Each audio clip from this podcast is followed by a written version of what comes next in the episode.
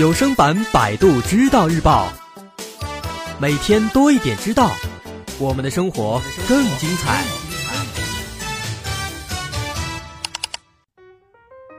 说人类为什么要穿衣服？这是一个困扰考古学家和人类学家很长时间的问题。有不少学者从御寒保暖的角度来解释这个问题，但是呢，仔细想一想，却发现这个说法呀。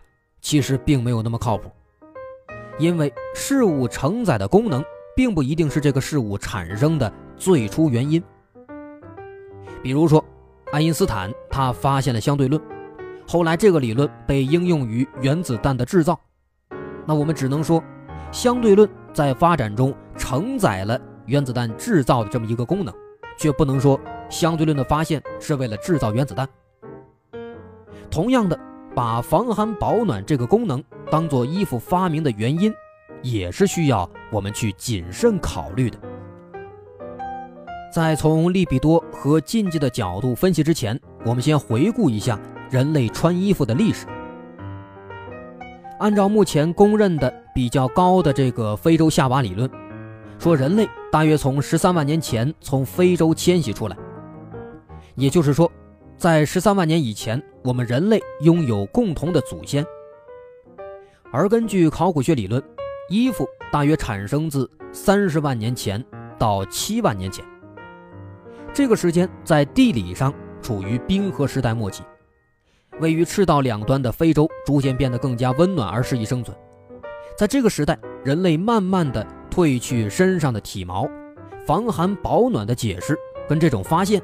那显然是相互抵触的，那么因此衣服的发明，肯定不是这个防寒保暖，肯定是还有另一层面的深刻的原因。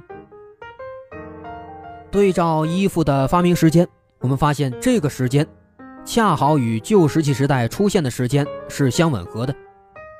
旧石器时代，人类开始用较为原始的石器，人类智能包括自我意识也开始加速发展。在这个时代，最显著的特征，就是人类从原始社会进入了母系氏族社会发展的阶段。而从人类婚姻发展的这个阶段来看，母系社会的婚姻形式最初是血缘内婚制，也就是这个有这个血缘关系的亲友们通婚并且生育。这个内婚制呢，虽然能够保持原始人群的相对稳定。但是呢，婚配的男女之间血缘关系太近，致使这个繁育后代啊容易患上先天性疾病，或者体质不良、智力低下等等，跟自然界抗衡的能力呢，因而就会减弱了。人们在认识到这一点之后，内婚制就逐渐转变为族外婚制，并且伴随着对族内通婚的和这个性行为的这个禁忌，啊，禁止这么干。在《图腾与禁忌》一书中，弗洛伊德认为，禁忌是心理防御机制的一种。当个体的某种利比多被群体所禁止，象征着禁忌的行为事物就会产生。或者说呢，任何禁忌性的行为事物背后都象征着对某种利比多的压抑。比如，结婚戒指就象征着对婚外性关系的禁忌。母系氏族是群居生活的，当族内通婚和性行为遭到禁止之后，指向部落内同族异性的利比多，那么也就遭到了压抑。由压抑指向同部落异性的利比多而产生的禁忌性行为，那么就是衣服的发明和使用。或者说呢，我们可以理解为为了遮羞，它不仅使得脱下衣服在异性面前暴露生殖器。成为一种禁止，同时也减少了由于视觉刺激导致的利比多产生。那么由此禁止族内通婚的婚姻形式便得以正常运转。我们看到，在圣经里，亚当和夏娃偷吃禁果，有了智慧之后，第一件事就是用树叶遮住自己阴部，也就是遮羞。要说这个羞，它是一种禁止的作用，性器官。作为我们身体一部分，并没有预设的让人羞的含义。跟别的器官不同的是，性器官是我们的利比多最原始、最集中的发泄渠道。因此，这种只产生在对性器官的羞，就来源于我们对某种利比多的禁止，也就是对某种性行为的禁止。在母系社会逐渐由血缘内婚制转变成禁止族内通婚和行为的情况下，我们就可以得出结论，说衣服其实就是一种带有禁忌性的事物。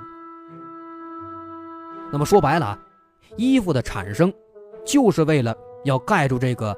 下体盖住阴部，防止族内人互相看到之后呢，产生这个欲望啊，产生这个互相进行这个性交啊，一些性行为的欲望，从而呢，要保证这个族内通婚的这个禁律能够继续运转下去。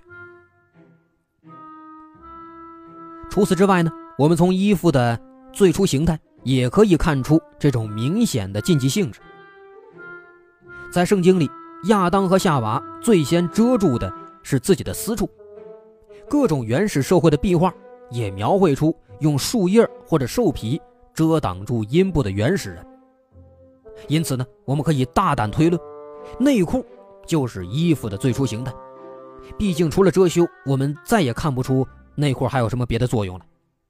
诸如防寒保暖的功能，内裤呢这个功能可以说是没有的，毕竟它太薄了。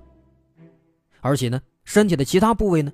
更何况它是比私处更需要防寒保暖的，那么我们就可以断定，衣服最初的意义应该是在于遮羞的，也就是在于对部族内相似血缘关系性行为的禁止的作用。这个东西，这个衣服呢，就起到了这么一个作用。直到今天，虽然内裤已经备受诟病了，但是我们仍然没有舍弃它，还是穿着内裤。其原因大抵就是因为。内裤象征着对某种性行为的一个禁止作用，在我们潜意识里还是不能抛弃它的。因此呢，与其称笔物为内裤，不如改成贞操裤更为合适。在夫妻或者恋人之间，身体赤裸不会产生羞涩之感，但是呢，如果在陌生人面前啊，我褪去衣服变成裸体，那简直就比剥一层皮还要难。我们还经常在新闻上看到一些所谓的天体运动者，他们为什么喜欢裸奔呢？为什么喜欢这种离经叛道的行为呢？因为利比多得以反叛长久的压抑，被释放之后产生的快乐能量是非常巨大的，所以他们体验过之后就都爱上了。最后啊，男权社会的建立与一夫一妻制的产生，这同样我们也需要分析。恩格斯在家庭。《私有制和国家的起源》一书中，论述了社会形态由于生产力的发展和私有制的产生而进入到男权社会以及一夫一妻制社会。在这种社会中，较为明显的一个特点就是女性被视为男性的财产，供男性发泄利比多以及繁衍子嗣。为了保证血缘的纯正性，女性的婚外性行为被严厉禁止，甚至呢。在基督教中，男性的婚外性行为也是被禁止的。这种对婚外性行为的禁止，即对某种利比多的禁止，就沿袭了母系社会把内裤或者衣服当做一种对利比多禁止的一个象征。当我们穿上内裤或者衣服，同样意味着我们的内心对随意的性行为的这样的一个禁止。我们可以举一个有相关性的一个。证明意义的一个例子，在男权统治越深刻的地区，衣服的厚度和数量就越会增加。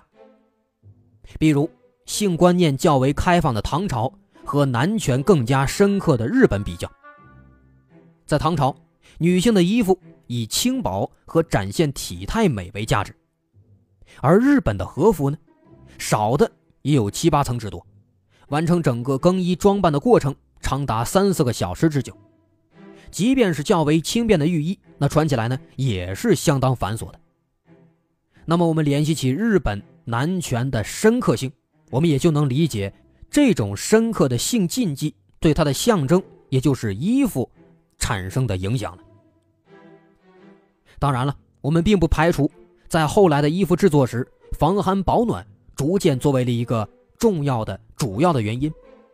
特别是当人类走出非洲之后，来到更加寒冷的欧洲和亚洲时，人类越发进步，那衣服就被赋予的社会价值也越来越深刻。